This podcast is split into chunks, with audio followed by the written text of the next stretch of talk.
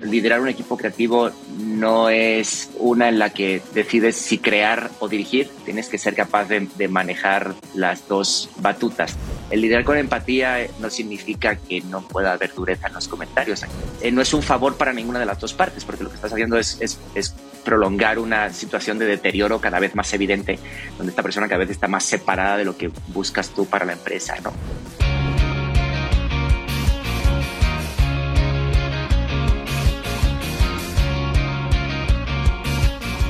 Bienvenidos al episodio 23 de Fresh and Friends, el podcast sobre gestión de personas, donde hablamos con profesionales que en su día a día gestionan personas y equipos en entornos complejos, de incertidumbre, tecnológicos o de similares características. Hoy hablaremos de gestión de personas y crecimiento en equipos que son algo distintos. Y es que son equipos basados en la creatividad, que lo que se espera de ellos, lo que se espera que consigan, es crear cosas nuevas que hagan a las organizaciones mejores. Y además, eh, en el día a día sabemos que esto añade una complejidad brutal a la gestión. Seguro que tú que nos escuchas trabajas con algún equipo de marketing, de producto, donde no se trata únicamente de seguir unos productos, unos procesos, sino que además se trata de construir cosas desde cero y que ahí pues todo se complica. Además, eh, vamos a hablar de la gestión de estos equipos, ¿no? Nos hemos llamado al episodio de hoy Gestión de equipos creativos, cómo fomentar la innovación a través de las personas. Y lo vamos a hacer con Daniel Granata. Daniel es actualmente consultor creativo y de innovación, pero lleva más de 20 años como director de creativo en agencias y organizaciones en las que ha trabajado desarrollando la transformación de áreas de marketing, de áreas de negocio y co-creando nuevas metodologías y soluciones de trabajo durante, durante sus experiencias. Una de ellas, la, probablemente una de las últimas, eh, fue en Platzi, que creo que todos conocemos, ¿no? una de las plataformas líderes de formación, donde ejerció la posición de Head of Creative Marketing. Ahora nos contará él. En directo desde Ciudad de México, hoy nos visita Daniel teníamos muchísimas, gracias, muchísimas ganas de tenerte. Bienvenido. Hola José, buenos días o tardes para ti. Muchas gracias por invitarme a vuestro, a vuestro espacio. Sí, la verdad es que tenemos suerte de tenerte. Era, era una de las cosas que más ilusión nos hacía poder tener la oportunidad de hablar de algo tan complejo, ¿no? Lo, lo estábamos comentando justo antes, que gestionar personas en, en las que la base es algo tan invisible ¿no? y tan poco tangible como la creatividad, lo hace realmente complejo. Desde tu punto de vista, ya si te parece, entramos en materia, ¿qué es lo que hace distinto a estos equipos creativos? Varias cosas. En, general creo que la gestión de, talento humano siempre es compleja eh, y un factor que creo siempre muy importante y que yo he ido aprendiendo con los años es que el término experiencia, que a veces es muy denostado, no tiene tanto que ver con alcanzar la maestría en hacer algo concreto, en aquella labor por la cual te empezaste a desarrollar en un campo específico, sino que tiene que ver con la capacidad de reconocer patrones. Eh, de manera que cuando tú tienes una cierta experiencia dirigiendo equipos, por ejemplo, pues sabes que el 80% de las situaciones que te vas a encontrar ya las has vivido antes y sabes cómo reaccionar. Y hay un 20% de situaciones nuevas que tienes que atender, ¿no? Eh, pero en general la tipología eh, o las aspiraciones o las ambiciones humanas siempre son las mismas. Entonces, al final las situaciones son muy similares eh, y por eso la experiencia es un grado. Y desde esta perspectiva es algo que eh, una frase muy buena es la experiencia es lo que necesitas justo cuando vas a, justo antes de aprender esa experiencia que vas a adquirir, ¿no? entonces, en, específico, el, el tema creativo una de las cosas que yo he notado por diferente, trabajando en diversos ámbitos, ¿no? desde la perspectiva a lo mejor de trabajar en el mundo de la agencia de publicidad contra el mundo del startup, es que en el mundo de la agencia de, publicidad, eh, la gente que trabaja en una agencia tienen unas ambiciones similares, ¿no? que es hacer trabajo creativo para clientes en ámbitos como la comunicación o la innovación.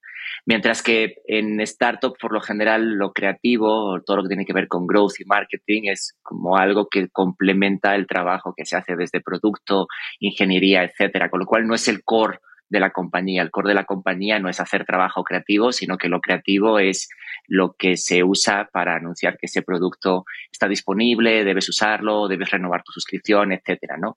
Y en ese sentido, eh, uno de los principales cambios que yo he notado es que eh, en agencias de publicidad trabajas con una tipología específica de personas que puedes alinear mucho más fácilmente eh, que en un startup donde por lo general hay personas de todo tipo trabajando en, growth, por ejemplo, o en marketing, o tienen ideas de producto, etcétera. Y, entonces alinear la, el cómo creas eh, cuando en tu equipo están personas que no tienen como objetivo la creación publicitaria, sino el dar a conocer un producto o un servicio, muchas veces es mucho más fresco porque hay ideas que por ingenuas eh, o desconocedoras de los ritos de la comunicación son más novedosas, pero al mismo tiempo también tienes que saber eh, encauzar todos esos intereses y variedad de ideas y darles un criterio para que estas personas puedan entender que sí, que no y por qué, sobre todo, ¿no? Que es la manera en la que alguien puede a partir de ahí tener más ideas sabiendo cuáles son los criterios que tú esperas que tengan esas ideas. Entonces, en, general, la gestión humana creo que siempre es compleja, creo que también es muy divertida, creo que no es para todo el mundo, creo que hay ocasiones en las que uno tiene que deliberadamente decidir si quiere dedicarse a crear o a dirigir. Eh, esto es mucho más marcado en startups, eh, pero en cambio con el trabajo creativo yo siento que no es el mismo tipo de trabajo que se hace, por ejemplo, en un equipo de ingeniería. Una persona que dirige un equipo de ingeniería eh, creo que no puede estar al tanto de cada última novedad tecnológica que ha salido, si tiene que ser capaz de manejar eh, equipos de personas que entiendan esas últimas novedades. Mientras que un equipo creativo, la persona que lo dirige creo que tiene que ser la primera que proponga caminos creativos de solución esperando que luego las personas que trabajan en el equipo puedan desarrollarlos o crear otros mejores, ¿no? Entonces creo que la labor creativa eh, o de liderar un equipo creativo no es una en la que eh, decides si crear o dirigir. Creo que tienes que hacer ambas cosas eh, e inspirar a tu equipo. Y ese creo que es el principal, la principal diferencia, ¿no? Tienes que ser capaz de, de manejar las dos batutas, ¿no? La de dirigir y a la vez la de crear. Totalmente. Y, encima, esto conecta perfectamente con mi, siguiente pregunta y es, bueno, Daniel, con la experiencia que tienes, habiendo estado en tantos equipos, si tuvieses que definir cuál es tu rol, cuál es tu aportación, eh, ¿la ves más en esta parte de crear? ¿La ves más en la parte de dirigir? ¿La ves en ese mix? ¿Cómo, cómo, cómo te definirías como profesional? ¿Cuál es tu aportación? Me gusta mucho pensar que lo que hago inspira a otras personas a hacer también, eh, que creo que es un rol dual como el que acabo de describir en la respuesta anterior. ¿no? Eh, en general he pasado profesionalmente de etapas en las que claramente mi única labor era crear, eh, ir con clientes y defender mis ideas, unas con éxito, otras no tanto, a, a intentar hacer una epistemología de la creatividad más allá del ámbito en el que yo me desarrollo, yo sí tengo la idea de que la creatividad no es algo que se aprende, sino algo que todos tenemos y que se puede desarrollar. Y veo que, y más después de una pandemia, lo que muchas personas autodeliberadamente afirman ser no creativas. Em, y eso es algo contra lo que yo peleo mucho, porque a mí me gustaría que toda la gente pudiera tener la oportunidad de vivir lo divertido que es o de, o de repensar lo que son no únicamente en un ámbito laboral, sino en un ámbito eh, hasta personal, ¿no? En el hecho de eh, la vida tiene que ver con el cambio, ¿no? Y, por ejemplo, si piensas en las grandes historias, ¿no? En el cine o en las series que todos veamos, la, historia interesante es la del héroe o la heroína y vamos viendo cómo cambia, ¿no? Y, y, si ves en una historia todo el mundo cambia excepto el villano, ¿no? Ese sigue eh, impertérrito en sus hábitos y en sus planes de conquistar el mundo o lo que sea que quieren hacer, ¿no? Pero la historia interesante es la, historia de, cómo cambia el héroe eh, desde donde está hasta donde llega. Y eso siempre parece que nos gusta verlo y admirarlo en terceras personas, pero cuando nos toca hacerlo a nosotros lo cuestionamos y nos cuesta mucho salir de, de aquello a lo que ya estamos acostumbrados pensando que siempre tiene que ser así. Em, y, en, ese, en ese aspecto la creatividad yo siempre la veo como una herramienta de oportunidad. Pero hay gente que la ve como una herramienta de amenaza, ¿no? Porque claramente cuando tú creas algo que no existe previamente, por eso lo estás creando, pues eso cuestiona el status quo en el que nace, ¿no? Em, y hay mucha gente a la que eso le asusta. Entonces yo te diría que más allá de mi rol profesional eh, y a qué me he dedicado en diversos ámbitos, ¿no? Eh, siempre me ha interesado mucho la creatividad desde la perspectiva de, de cómo nos ayuda como personas a, a seguir evolucionando y seguir encontrando nuevas facetas de nosotros que desconocíamos. Eso creo que es mi aportación al mundo en estos momentos, más aún como papá de dos. qué bueno, qué bueno.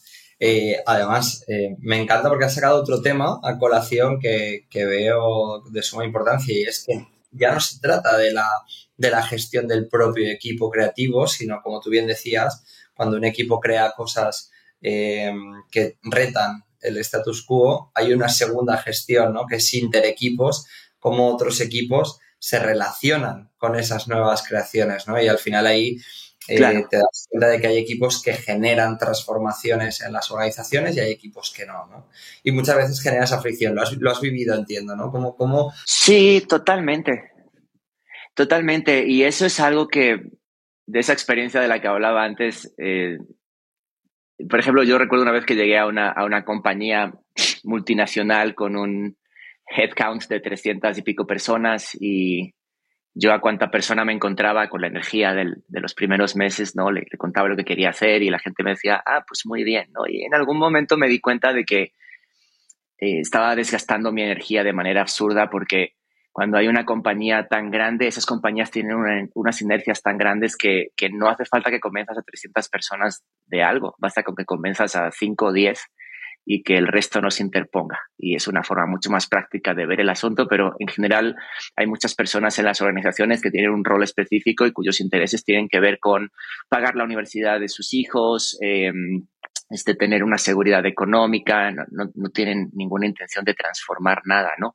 Esto empieza a veces desde el propio CEO de la compañía, ¿no? Lo cual a veces es sintomático porque cuando luego eh, hay discursos de afuera de transformación digital y todo ese tipo de cosas, muchas veces se confunde y no está muy bien definido en qué consiste eso hacia afuera ni hacia adentro. Em, en general, creo que em, una compañía en la que se fomente la creatividad tiene que ser una donde cualquier idea, por absurda que parezca, haya gente que te ayude a intentar hacer que se consiga.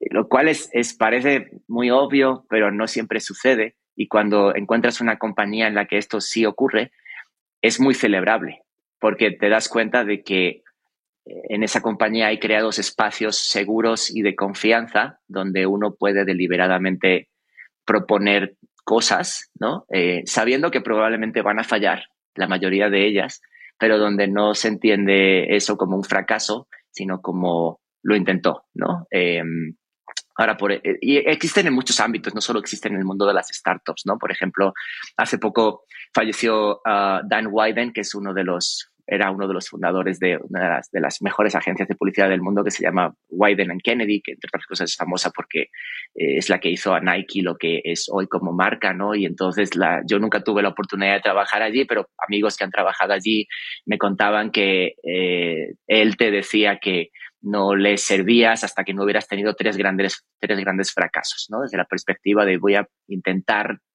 cosas que a lo mejor fracasan tan estrepitosamente que son memorables en el recuerdo, ¿no? Y no se ve como qué fracasado que intentó hacer esto, sino más bien fíjense qué valiente lo que intentó hacer y que aprendiste de ello, ¿no?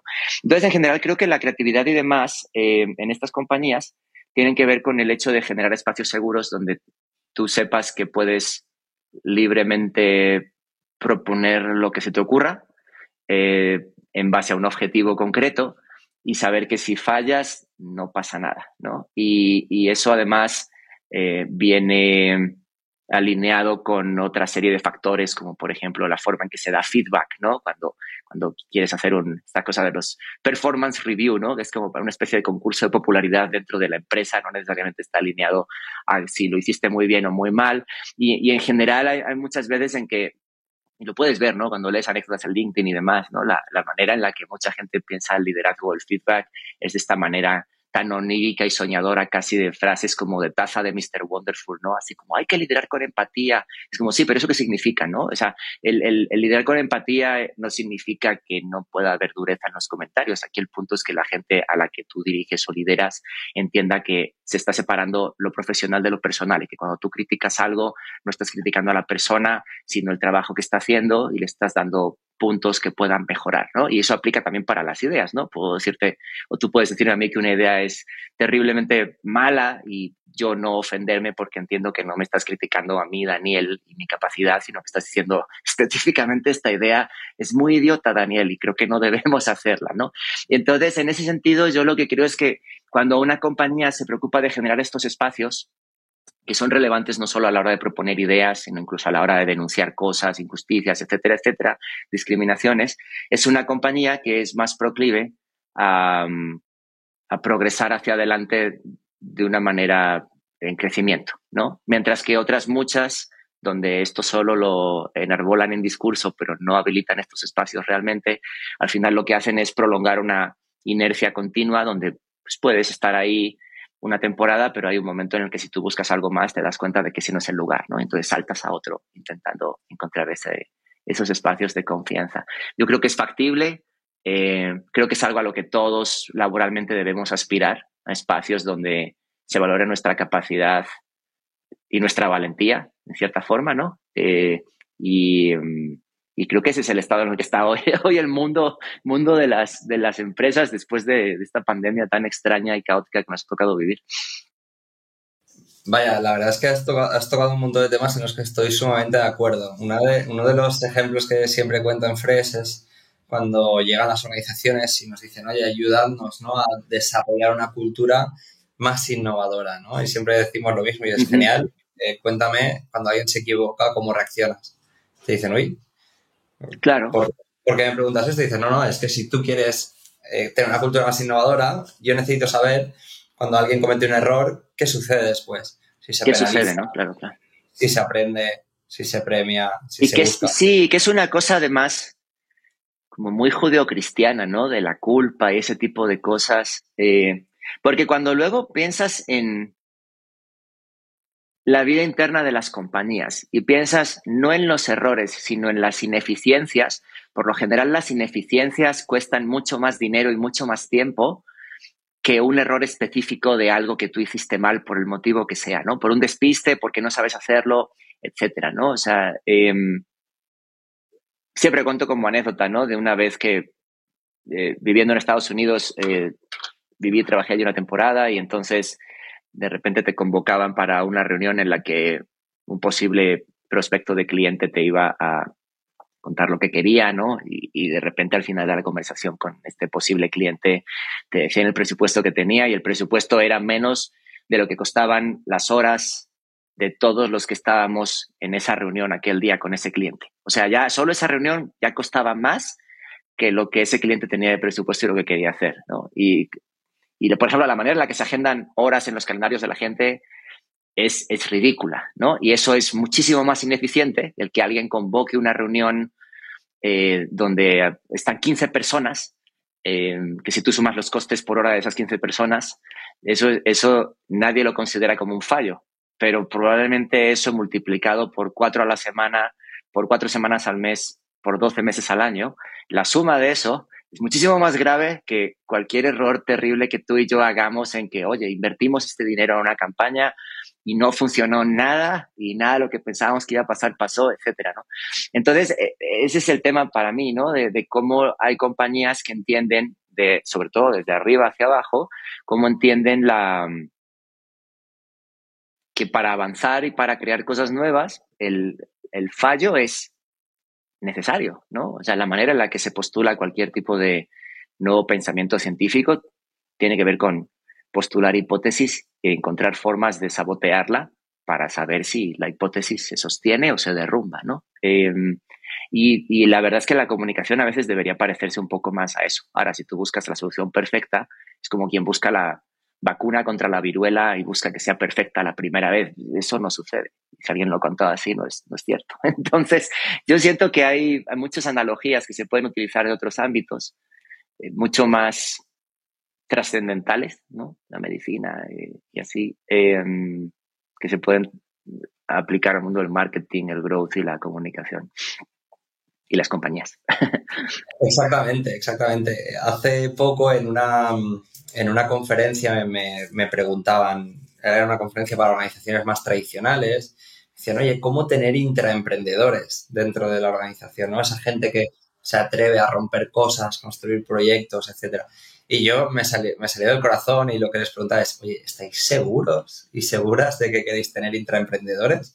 Porque eso es lo primero que os tenéis que, preguntar, porque si en vuestras organizaciones eh, la seguridad, el confort, tener un equipo de managers alrededor que lo que busca es que no le muevan demasiado las piezas, etcétera, que es lo que muchas veces sucede en muchas organizaciones, no, no quieres intraemprendedores porque requiere, como tú bien decías, de generar espacios seguros, de aceptar el error como parte de un proceso de aprendizaje, de canalizar esos errores para que haya una innovación o una mejora continua que podamos construir. Y no hay tantas organizaciones que se sientan cómodas viviendo en ese tipo de, en ese tipo de ecosistema. Claro, y además es que yo siento que estamos rodeados de palabras con un montón de hype y entonces las adoptamos porque ahora hay que hablar de metaverso, ¿no? Y entonces se habla del metaverso con una ligereza cuando nadie sabe realmente qué es. Eh, podemos tener otra sesión para hablar del metaverso, ¿no? y, de, la gente que habla del metaverso, ¿no? Eh, y entonces, por ejemplo, una, una cosa que sucede mucho es que cualquier tipo de innovación requiere una curva de aprendizaje de la gente que la crea hasta que genera resultados. Y entonces, en un, en un estado, en un balance contable de cualquier compañía, hay un punto en el que, de alguna manera, hacer las cosas como se han hecho siempre da más rédito en el momento inmediato y en los próximos tres y seis meses que hacer las cosas de otra manera.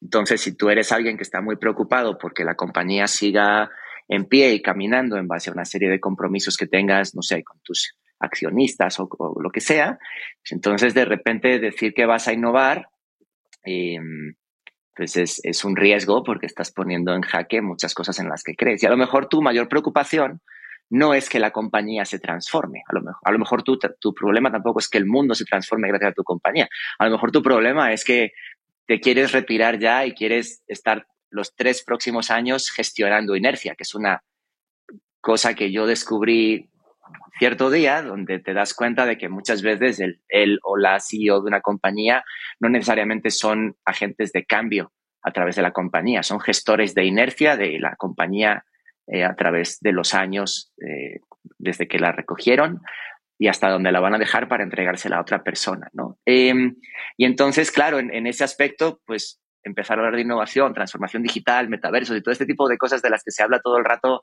porque parece que si no hablas de ello te quedas obsoleto, en realidad, más bien lo que hace preguntar es si esa compañía sabe a lo que se dedica.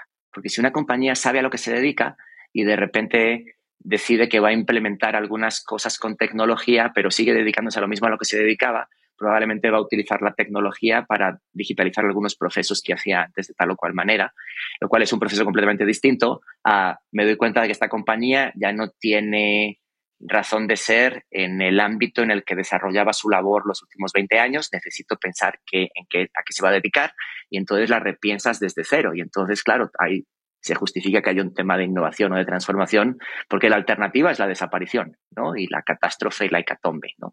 Em, y entonces muchas veces todo este tipo de, de, acciones o de ritos de las nuevas metodologías, ¿no? Eh, se confunden porque no se empieza hablando de lo que es realmente importante, que es si la compañía se sigue dedicando a lo mismo y cómo realiza esa misma labor que realizaba en 1980, pero en 2022, ¿no? Entonces yo me, encuentro con casos, por ejemplo, eh, paradójicos que ilustran mucho esto, ¿no? Yo, por ejemplo, en, en, en, mi, en mis documentos de, de identidad de España, eh, tenía mi nombre inscrito de una manera y yo quería cambiarlo para que cuando mi hijo naciera pudiera tenerlo de una manera que sea más acorde a cómo se entienden los nombres y apellidos en afuera de España, ¿no? En España hay muchas veces que los registros son muy laxos desde la perspectiva de que se entiende que este es el apellido, aunque ponga Dela y cosas así, ¿no?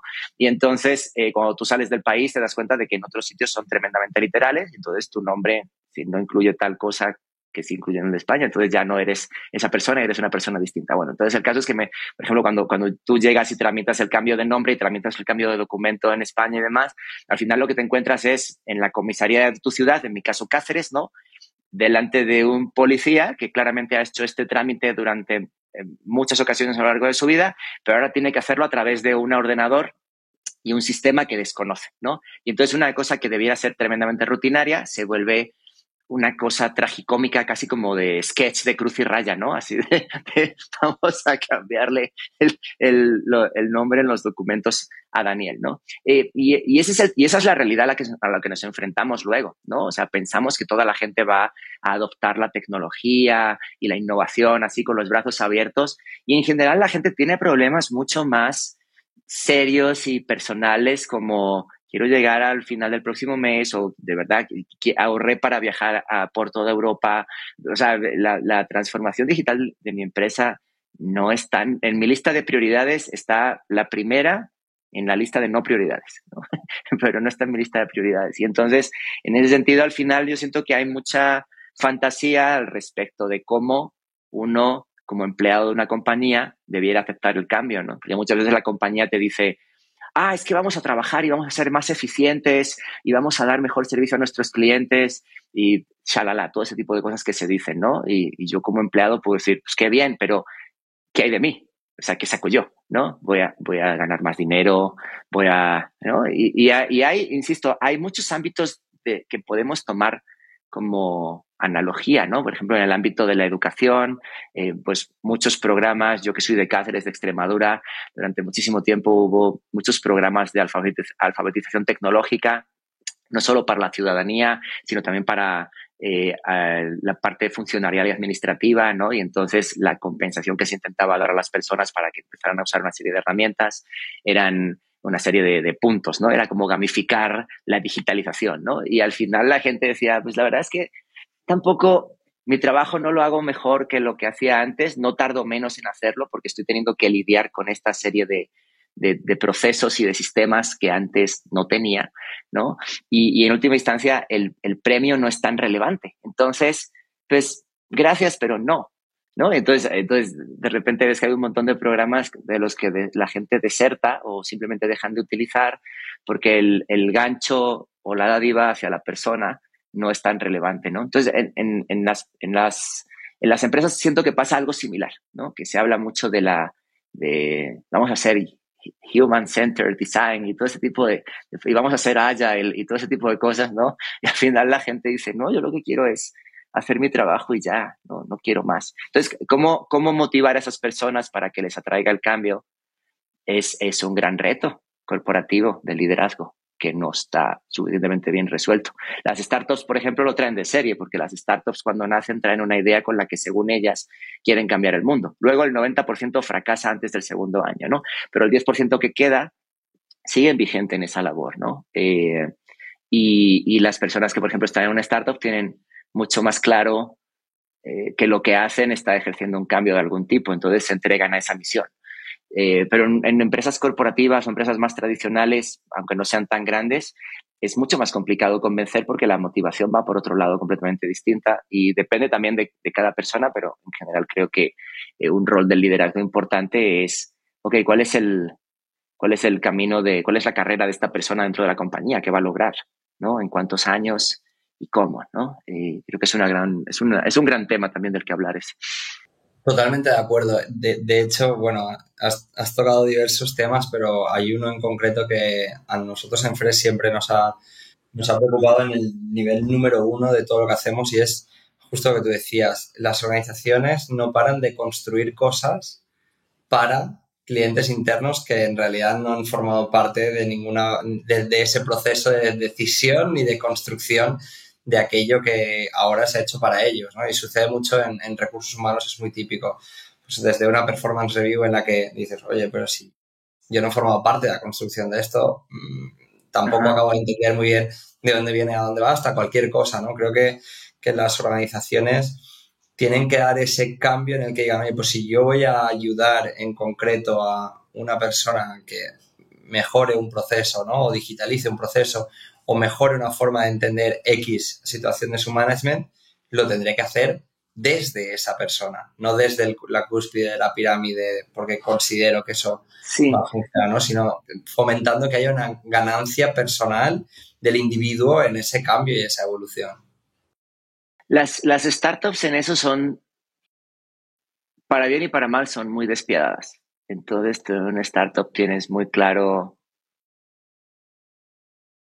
quién sí debería estar en esa startup eh, sabiendo que a veces esa persona se puede equivocar. Pero ese es el punto, o sea que, y esto va, por ejemplo, con temas como el síndrome del impostor, ¿no? Yo me he topado con mucha gente que dice, es que no sé si estoy listo para trabajar aquí y, tengo miedo de eh, errar y tengo miedo de, fracasar y demás. Y una, por ejemplo, una, una, cosa que yo usaba siempre para apaciguar era decir, mira, si, si no tuvieras la capacidad de estar aquí, ni siquiera te hubiéramos contratado más bien lo que se espera de ti cuando llegas es que nos ayudes a resolver este embrollo en el que estamos metidos, que es un embrollo además cósmico que no tiene solución fácil y que requiere lo mejor de ti intelectual y, profesionalmente, ¿no? Eh, y luego hay personas que claramente por, motivos que tienen que ver con, claramente no encajan en la cultura, ¿no? Eh, claramente eh, es una persona que tiene una serie de de aptitudes, pero no actitudes, ¿no? E-, ese tipo de cosas, de repente, eh, también las startups son muy ágiles en la crueldad de decir, no perteneces aquí. Y no hay nada malo contigo, no es que tú estés mal, no es que seas un mal profesional, no es, pero simplemente en este ámbito concreto pensamos que tú no puedes dar lo mejor de tu, de tu ser, tú necesitas otro entorno completamente distinto, ¿no? Y, creo que es, es una forma mucho más...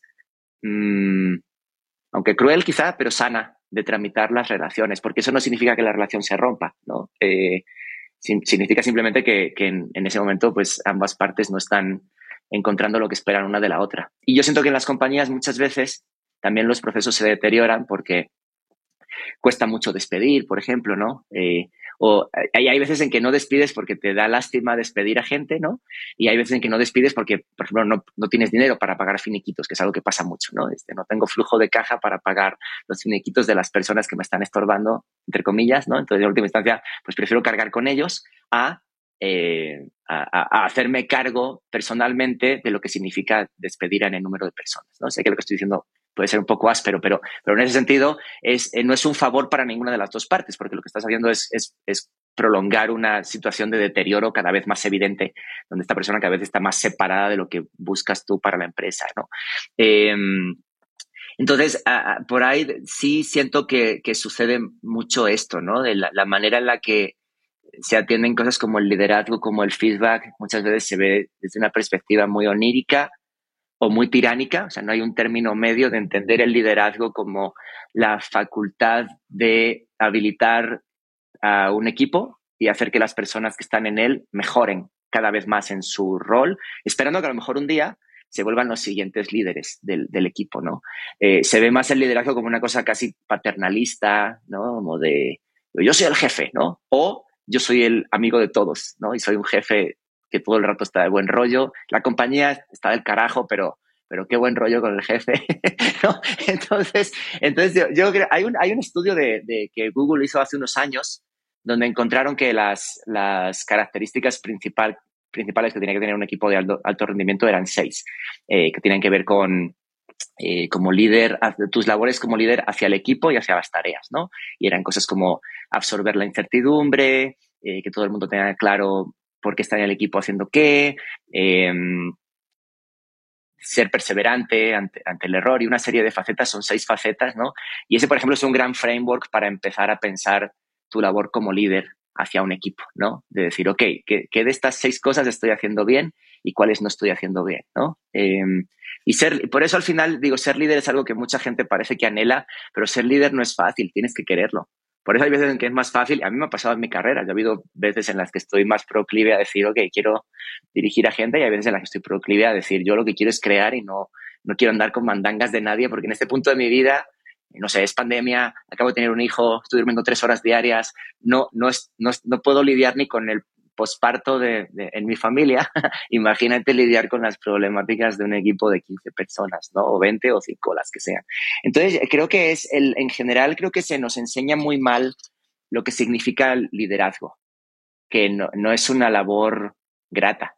tienes que deliberadamente querer liderar hacia algún sitio a ese grupo de personas, ¿no? Y, y lidiar con los problemas de ellos de forma tan en primera persona como lidias con los tuyos. Entonces, claro, cuando mucha gente piensa que avanzar profesionalmente es liderar equipos, es totalmente errado. Hay veces en que avanzar profesionalmente es ser mejor en lo que haces cada vez más, cada vez más, cada vez más, y, y, que todo el mundo llegue, a lo mejor te pida consejo porque sabes un montón sobre ese tema, pero es como yo no soy tu jefe, o sea, yo te doy un consejo de cuando a mí me pasó algo similar, pero no soy tu jefe. No me reportas a mí, yo no tengo que gestionar tus vacaciones, yo no tengo que hacer nada de eso. Yo nada más te cuento sobre esto, sobre lo que sé, ¿no? Y es una, y es una prosperidad profesional perfectamente respetable, pero hay como esta especie de, mm, de voy a, voy a llamarlo así, carrerismo, donde parece que si a determinada edad no eres jefe de algo o líder de algo, fracasaste. Y eso es una estupidez, porque además la vida es larguísima. Eh, yo tengo 45 años y siento que he vivido como cinco vidas profesionales em, y espero que me quedan muchas más. Y entonces es, es, es, estúpido pensar que el tiempo se acaba y que si no has logrado algo a determinada edad, em, fracasaste. ¿no? Claro, eso tienen que pasar los años para descubrirlo, pero una vez que lo descubres te quitas un gran peso de encima y dices, ah, bueno, entonces para esto es para lo que soy bueno, para esto no tanto, entonces me voy a dedicar a esto porque no quiero ya perder más tiempo con ensoñaciones que tenía hace seis o siete años en otros temas concretos. Así es. De, hecho, has tocado el punto de, ese enfoque ¿no? paternalista del liderazgo, donde incluso eh, nosotros lo vemos mucho, ¿no? Ese manager que dice, no, yo soy el protector del equipo, soy la persona que hace que aquí puedan pasar cosas sin que la presión del negocio se impacte. Y, y, luego te das cuenta de que, de que no tiene ningún sentido, que, que todas las personas con las que trabajamos son seres humanos completos, con unas fortalezas y unas debilidades o unas áreas de mejora.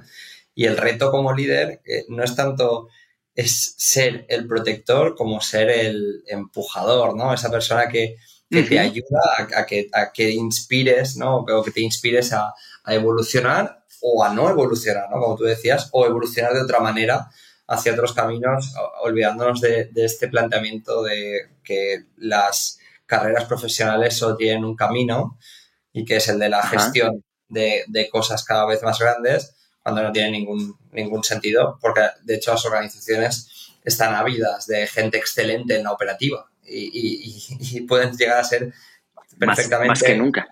Sí, sí, sí, sí, De hecho es muy difícil encontrar gente excelente en la operativa y, y creo que, cada vez más vamos a ver cómo los sistemas de gestión de las organizaciones tienden a premiar también estas, estas personas excelentes, aunque no tengan que, gestionar equipo.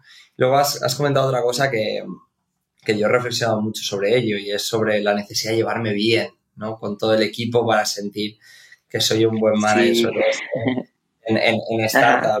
Yo recuerdo un caso concreto de, antes de, de fundar Fresh, de, una empresa con la que estuve trabajando en la que hubo que tomar una decisión muy dura de, despedir a varios managers y la gente te decía, pero si son majísimos. Te decías, ya, claro. siendo, majísimos dentro de tres meses probablemente no, podría, no, podríamos haber pagado. Sí, se acabó el runway, ¿no? Claro, y, no, se trataba de ser menos majo, pero sí de, dedicarte a lo que te tenías que dedicar, ¿no? Que alinear, claro, es que propósitos, personas y procesos.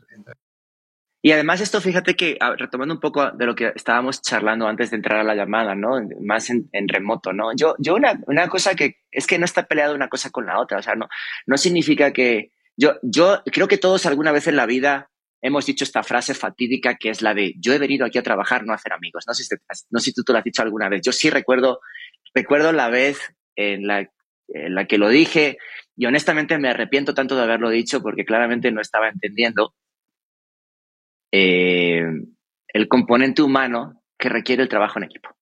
Em, nadie logra nada solo, nadie. Eh, hasta incluso si tú crees que lo crees, que, eres algo solo, eh, realmente estás construyendo sobre lo que alguien descubrió antes que tú. Entonces, ni siquiera tú a solas estás construyendo algo en solitario. Em, y, un tema que es, que es, creo que tocaste un, un punto neural ahí, es no pareciera que uno solo puede ser exigente si hay una contrapartida tiránica en el comportamiento hacia los equipos. Probablemente esta es una narrativa generada a partir de personajes como Steve Jobs, que era probablemente un genio en lo que hacía, pero un ser humano bastante despreciable por muchos aspectos que tienen que ver con su rol como padre, como, como muchas cosas, ¿no? por ejemplo, el libro de Steve Jobs de Walter Isaacson es un relato de, cómo el genio que todos percibíamos en un ámbito concreto realmente tenía miserias humanas como todos tenemos, ¿no? Y, entonces eh, ha habido mucha gente que lo tomó como hoja de ruta de cómo tiene uno que ser un líder, ¿no? Entonces, ah, pues si Steve Jobs era, era mala persona con algunos de sus empleados, entonces, pues yo también voy a hacerlo porque Steve Jobs lo era y yo quiero ser un genio como él. Como sí, pero él estaba en San Francisco en los ochentas y tú estás en Alcorcón en el año 2022. O sea, nada que ver una cosa con la otra, ¿no?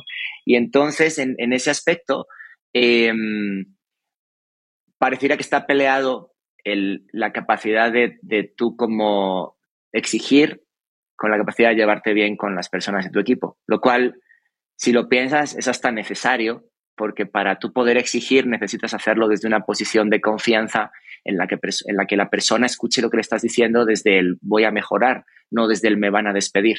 Entonces necesitas generar vínculos con esas personas de algún tipo, no tienen que ser súper amigos e irse de fiesta, pero sí generar vínculos de tú saber cuál es el componente personal de ese profesional que tienes delante, ¿no? Lo cual en, en, en la época remota se ha complicado muchísimo, ¿no? Como hablábamos antes, porque claramente cuando tú llegas y entrevistas a alguien y luego de repente entra a trabajar a la compañía, si tú todo lo haces remoto a través de Slack o Microsoft Teams o lo que uses, de repente te das cuenta en algún momento de que lo único con lo que estás conviviendo es con la parte profesional de esa persona y no sabes nada de la parte personal, de la parte personal, ¿no? Entonces, tú como líder tienes que encargarte de entender a esa persona ok, está de malas, ¿Por qué? ¿Y tiene, está de malas por algo del trabajo? ¿O está de malas porque discutió con su esposa? ¿O está de malas porque está preocupado porque uno de sus hijos está enfermo? Si tú no tienes esa, esa, esa información, vas a tomar decisiones sobre el trabajo de esa persona desde un lugar completamente incorrecto. Entonces, para que esa persona te pueda compartir que a lo mejor su esposa y él están peleados, por decir un ejemplo, ¿no? Muy, muy básico y muy recurrente, ¿no? Eh, necesitas tener algún tipo de vínculo con él o ella para eh, poder articular a partir de ahí. Es como de, oye, pues yo, yo también discuto con mi esposa en ocasiones, no es el fin del mundo, te recomiendo que, o tómate la tarde libre, ¿no? Y váyanse a, pasear y a comer y reconciliar. O sea, ese tipo de cosas tan tontas que no tienen estrictamente que ver con el trabajo, pero sí tienen que ver con el trabajo, ¿no? Y entonces, em, por ahí es, es, es una cuestión donde te das cuenta cómo las startups son una gran escuela de liderazgo en ese sentido. ¿No? El liderazgo no es esta cosa de uno, alguien piensa en el liderazgo como voy a dirigir una compañía, ¿no? Eh, y muchas veces el liderazgo es manejar un equipo de cinco o seis personas, casi como geos, ¿no? En pos de un objetivo muy concreto. Y, y tú necesitas llevarte bien con esas personas porque necesitas que confíen en ti para que cuando tú les digas la estás cagando, digan, ah, pues la estoy cagando porque me lo dijo, ¿no? Imagínate un, imagínate un equipo de estos que desactivan explosivos o hacen intervenciones de este, de este estilo, ¿no? Donde las personas del team no confiaran en el, en el comandante o el general o el, el, teniente o lo que sea. Sería un desastre. Estarían todos muertos a los 10 minutos de haber empezado, sea lo que sea que inician, ¿no? Es un ejemplo, una, analogía bélica muy desafortunada, pero creo que sirve para ilustrar el punto de por qué es necesario cultivar la confianza. Más incluso que tu propio skill haciendo esa labor, porque si tú eres un buen líder, probablemente habrás reclutado a gente que es mejor que tú haciendo eso. Esa es una de las mejores cosas que te pueden pasar. decir, yo, yo les digo cuando tienen que irse de vacaciones, yo, pero resuélvanlo ustedes porque ustedes son para eso les contratamos, porque tienen este talento, eh, pónganlo en práctica, ¿no? Y cuando no lo ponen es como, ok, ¿por qué no lo estás poniendo en práctica? ¿Qué pasa? ¿Cuál es el problema? Etcétera, ¿no? Entonces, digo, necesitas las dos cosas, necesitas ser amigo, entre comillas, y necesitas al mismo tiempo ser exigente. Son complementarias, son como yin y yang, no son dos cosas alternativas. Y lo que veo es que mucha gente dice, ah, voy a ser un jefe buen rollista, ¿no? Este, pero como tú dices, ¿no? Todo bien, pero en tres meses estamos en el hoyo. Exacto. Eh, y, te traen a, y te traen a alguien que es la contraparte, ¿no? Que es un sargento así, este, inamovible, ¿no? Y lo, vamos a hacer así, ¿no? Entonces la gente dice, pero ¿tú qué? Si tú, tú, no sabes nada de la compañía. Yo llevo, a mí me ha pasado, ¿no? Llevar en una compañía dos meses y estar liderando un equipo de gente que lleva ocho años en la compañía. Claramente esa gente sabe mucho más de la compañía que yo. Entonces, generalmente es mejor hacerse amigos de ellos porque tienen un mejor pulso de los matices que tú que acabas de llegar y solo tienes hipótesis, ¿sabes? Entonces, sí, es, es un tema donde creo que cualquier persona que quiera ejercer de líder eh, tiene que probablemente documentarse en lugares, o sea, no, no uno no llega y se pone de líder, o sea, tiene, uno tiene que estudiar para hacerlo y practicar y, y equivocarse muchas veces y escuchar también de parte del equipo decir, eres un pésimo líder, ¿no? A mí me lo han dicho a veces en la cara y la verdad lo he agradecido porque es un gran consejo. Estás, equivocándote en esto, en esto, en esto, en esto y esto no está bien y esto no sé qué y esto no sé cuánto y no me gustó esto. Y claro, hay veces en que ya abierta la espita, pues la gente se desahoga, ¿no? Y tienes que separar qué es el grano de la paja, pero en general hay, información muy valiosa porque de repente dices, wow, no sabía que no sabía esto de mí, ¿sabes? Pero tú sí lo viste, entonces me lo dijiste y ahora ya, gracias a ello, sé que no voy a cometer el mismo error con la siguiente persona que llegue, ¿no? Entonces, el feedback es una cosa de dos vías, no nada más es una imposición vertical. Totalmente de acuerdo. Estuvo en el en el, no, no recuerdo qué número fue de podcast, estuve Manuel Ibarrondo y justo hablábamos de esto, que, que él empujaba mucho esa, esa, ese pensamiento donde, oye, el, el, alto rendimiento justamente se basa en la confianza para exigirnos responsabilidades mutuamente para conseguir una misión, ¿no? Que, y no tiene por qué estar eso ligado con un maltrato, sino todo lo contrario, con una generación de confianza mutua que nos permita sentirnos cómodos en esa, en esa exigencia también mutua, ¿no? Y creo que, creo que es uno de los.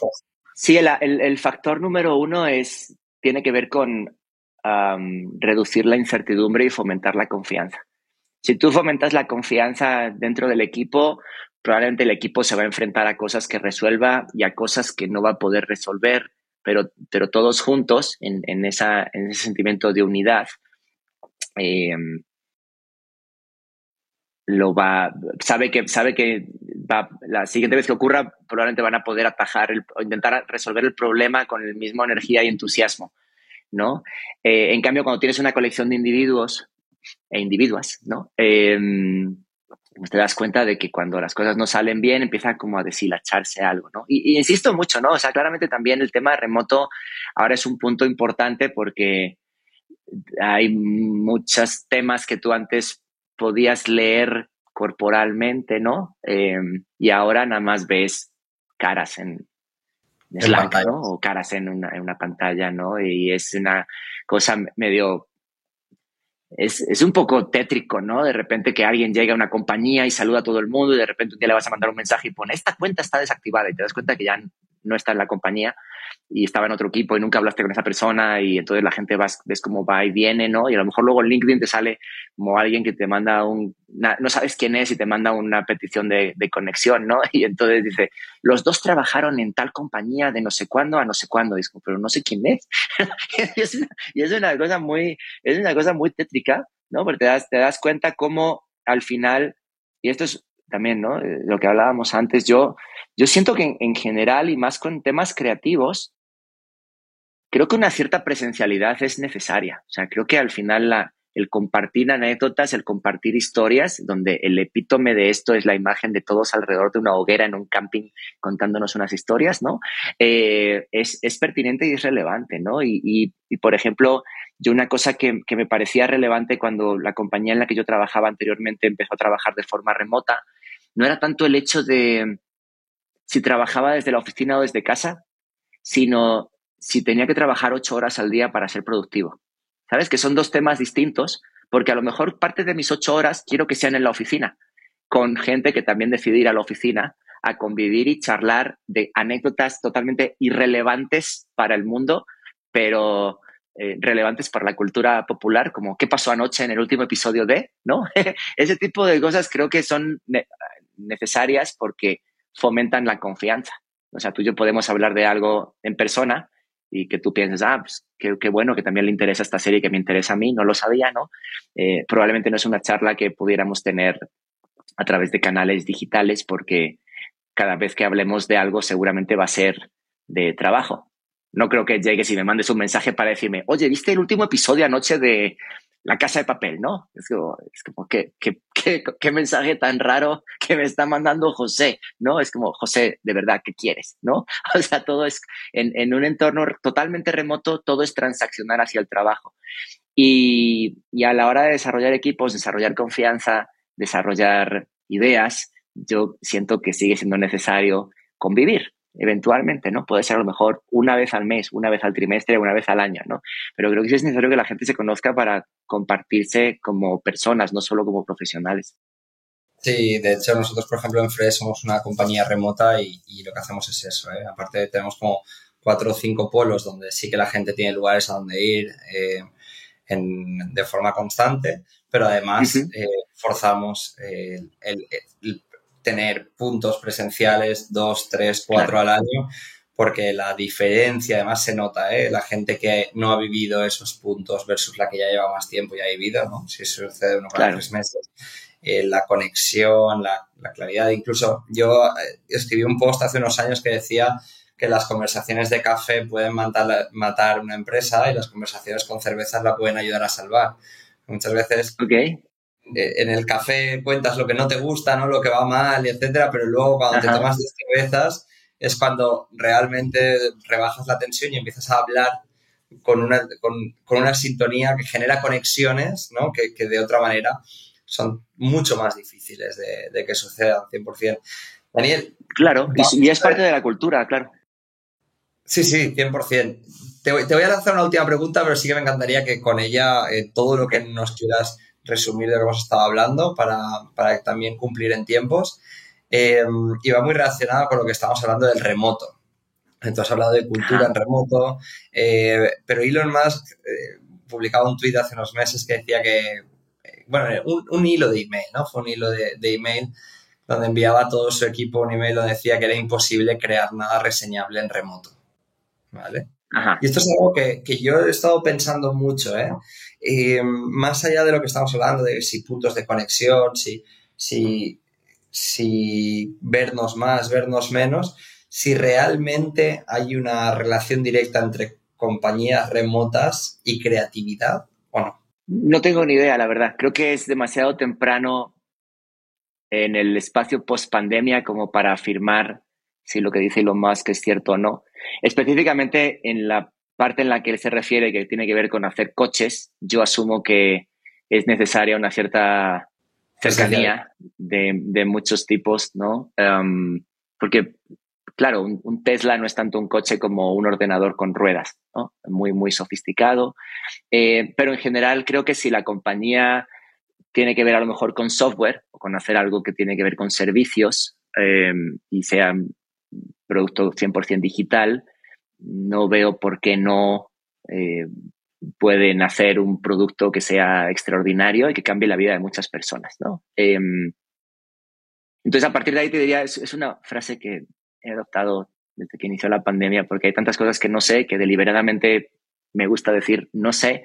Yo siento que aún es muy temprano, probablemente ahora tiene razón, no sé si dentro de 10 años va a seguir teniéndola. Probablemente espero y deseo que en 10 años haya buenos ejemplos de compañías. Siempre son unas pocas, ¿no? Claramente eh, no creo que sea algo generalizado, pero creo que en 10 años probablemente haya dos, tres, cuatro cosas que merezcan la pena haber nacido que, eh, que se hicieron en remoto. Aquí la conversación creo que es distinta, creo que tiene que ver con la índole de el regresar a las oficinas en Estados Unidos, ¿no? Y cómo allí eso tiene una ah, como un asterisco y es el hecho de que hay muchas personas a las que se obliga a regresar a la oficina y regresan porque no pueden perder el trabajo, porque en Estados Unidos el sistema de sanidad hace que para que tú tengas un seguro, eh, muchas veces el seguro depende de la compañía que te emplea. Entonces la, discusión creo que va por otro lado, ¿no? De, la ambición de Elon Musk versus la, eh, la coyuntura laboral de muchísimas personas en el mundo ahora que han descubierto que pueden realizar gran parte de su trabajo de forma efectiva de forma remota o de forma asíncrona, voy a decir, ¿no? A lo mejor yo trabajo mis ocho horas, pero no necesariamente necesito estar en una oficina en Austin o en, en Vigo o en París, ¿no? Sino que la puedo hacer desde donde yo quiera con mi ordenador. Y luego, evidentemente, habrá cosas que sí requieran de mi presencialidad por X o Y motivos, ¿no? Entonces, yo creo que aquí son, en general, siento que son conversaciones distintas. Para la, respuesta específica a tu pregunta es, no lo sé. Espero que eventualmente haya buenos ejemplos de eso, pero también creo que es una, creo que esa no es la pregunta eh, exacta o correcta de esa situación, sino que es otra que tiene que ver con dónde quiere trabajar la gente, ¿no? Y, y cuánto quiere ser remunerado por ello. Totalmente de acuerdo. Incluso añadiría que muchas veces eh, es algo que, es, forma parte del negocio. Es decir, si tú quieres contratar el mejor talento, muchas veces vas a tener que asumir que no lo vas a poder juntar en la misma ciudad y que vas a tener que buscar. Exacto. Y pasan cosas como eh, compañías ofreciendo trabajo remoto y de repente contratan a alguien bajo esa premisa y de repente le dicen, ah, no, es, hemos decidido que ahora volvemos a las oficinas. Y es, pero yo me acabo de mudar hace tres meses a Hong Kong, por decirte, ¿no? No, pues eh, tienes que regresar a la oficina aquí en donde estamos porque si no es imposible que hagas tu trabajo. Creo que hoy está más normalizado el poder decir, eso es una estupidez, ¿sabes? O dime por qué tengo que estar en la oficina, qué días y por qué, y lo arreglamos, es otra conversación, ¿no? Pero el pensar que solo puedo hacer mi labor si estoy físicamente en un lugar, creo que no es la manera concreta de abordar ese problema, ¿no? La manera correcta, perdón. Sí, de hecho, nosotros en, en Fresh estamos creando como un framework en el que según el nivel de abstracción de la conversación y el nivel de complejidad, eh, nos recomendamos si tiene sentido hacerlo presencial o, en remoto, ¿no? Totalmente.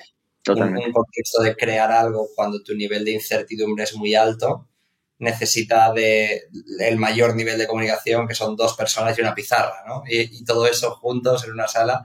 Claro.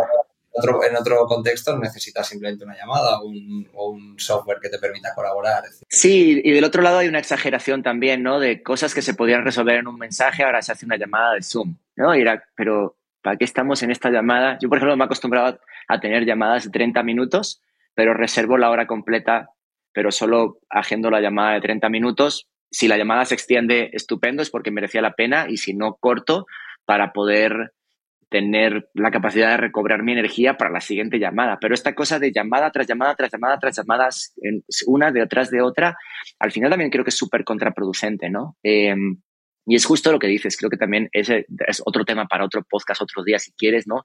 Pero el tema de cómo muchas veces la tecnología que estamos usando ahora lo que hace es reemplazar sin más la experiencia analógica que teníamos, ¿no? Entonces, dos personas con una pizarra, ah, pues lo hacemos en Miro.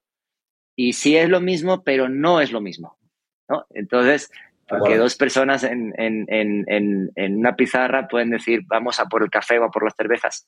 Y en Miro, si hacen eso y tú estás en tu ciudad y yo estoy en la mía, va a ser muy raro. Voy a decir, José, oye, voy a tomar un café. Eh, y regreso en un rato. o sea, es, una cosa extraña, ¿no? Eh, yo ahora, por ejemplo, una cosa que me está pasando mucho, estoy, mi, trabajo actual, estoy dirigiendo una, una, maestría de negocios e innovación en una universidad aquí de Ciudad de México que se llama Centro, y entonces me, las clases son híbridas síncronas, lo cual a veces es una locura, porque hay un profesor que, o profesora que imparte la materia a, las, a los estudiantes presentes y a los que están conectados de forma remota, ¿no? Y entonces hay veces en que los que están de forma remota dicen, es que pasó un camión y no se escuchó lo que dijo el profesor. Entonces el sistema no funciona. Es como, cuando pasa un camión, no escucha nadie nada, ni siquiera los que están presentes en el aula, ¿no? Entonces hay como esta idealización de que las herramientas digitales funcionan perfectamente y son un reemplazo perfecto o incluso mejorado de la experiencia analógica y no es así. O sea, la experiencia analógica muchas veces es perfectamente imperfecta, pero es humana. Y eso creo que es valioso, ¿sabes? al final poder como tener estas instancias en las que decir, ¿te acuerdas, José, aquella vez en que fuimos a tomar cerveza porque estuvimos delante de la pizarra dos horas y fue una pérdida de tiempo absoluta, ¿no? Eso no va a pasar delante de un miro, ¿no? Eh, entonces creo que tenemos que normalizar también nuestro acercamiento a la tecnología desde una perspectiva menos o una expectativa menos alta eh, y más de cómo nos ayuda a hacer lo que necesitamos, ¿no? A lo mejor es más fácil lo que tú dices, como tú yo con una cámara y tú con una pizarra explicándome hasta que yo entienda, ¿no? En caso de que no podamos estar juntos. Pero bueno, lo dejamos para otro día. No, totalmente de acuerdo, ¿eh? Sí, además me hace gracia porque justo lo, lo, vivimos esta semana, que era el primer board de Fresh, presencial, queríamos, por eso, ¿no? Nivel alto de incertidumbre, complejidad de la conversación, queríamos hacerlo presencial y, no sé, creo que llegamos a casa a las 5 de la mañana porque las cervezas dieron paso a otras cervezas y al final... Eh, y, es positivo. Claro, pero si, estás en una, si estás en una junta de board, pues hay, hay muchos matices que no se tramitan con información verbal a través de una llamada. O sea, es una cuestión completamente distinta de convivencia y confianza con aquellas personas en quienes quieres depositar un poco tu legado, ¿no? Decir, oye, aconsejame qué puedo hacer para que esto funcione, o incluso si tu parte de tu board te está poniendo capital, pues es como de, está pasando esto y no sé cómo resolverlo en tu experiencia que has invertido en otras compañías, cómo lo has resuelto en ellas, ¿no? entonces, insisto mucho en esto, o sea, hay cosas que, que se tramitan no desde la, simplemente la, la comunicación transaccional, eh, que es lo que resuelve el, en línea, pero hay cosas que exigen la convivencia. Y, claro, qué bueno que lo hicieron en persona. Totalmente. Daniel, ha sido un verdadero placer tenerte con nosotros. Creo que eh, yo he aprendido un montón, me llevo un montón de matices. Eh, volveré a escuchar la, la, la, sesión porque me ha parecido que hay mucho valor y mucha experiencia en, en muchos de los ejemplos que pones y quería darte las gracias por, por, este tiempo, por todos los ejemplos, por tu humildad y por tu interés en, en querer compartir este rato con nosotros. No, encantado. Yo feliz de, de compartir eh, con, con, vosotros y muchas gracias por la invitación siempre. Y a los demás ya sabéis que podéis seguirnos en Instagram, Twitter, Spotify Apple Podcast.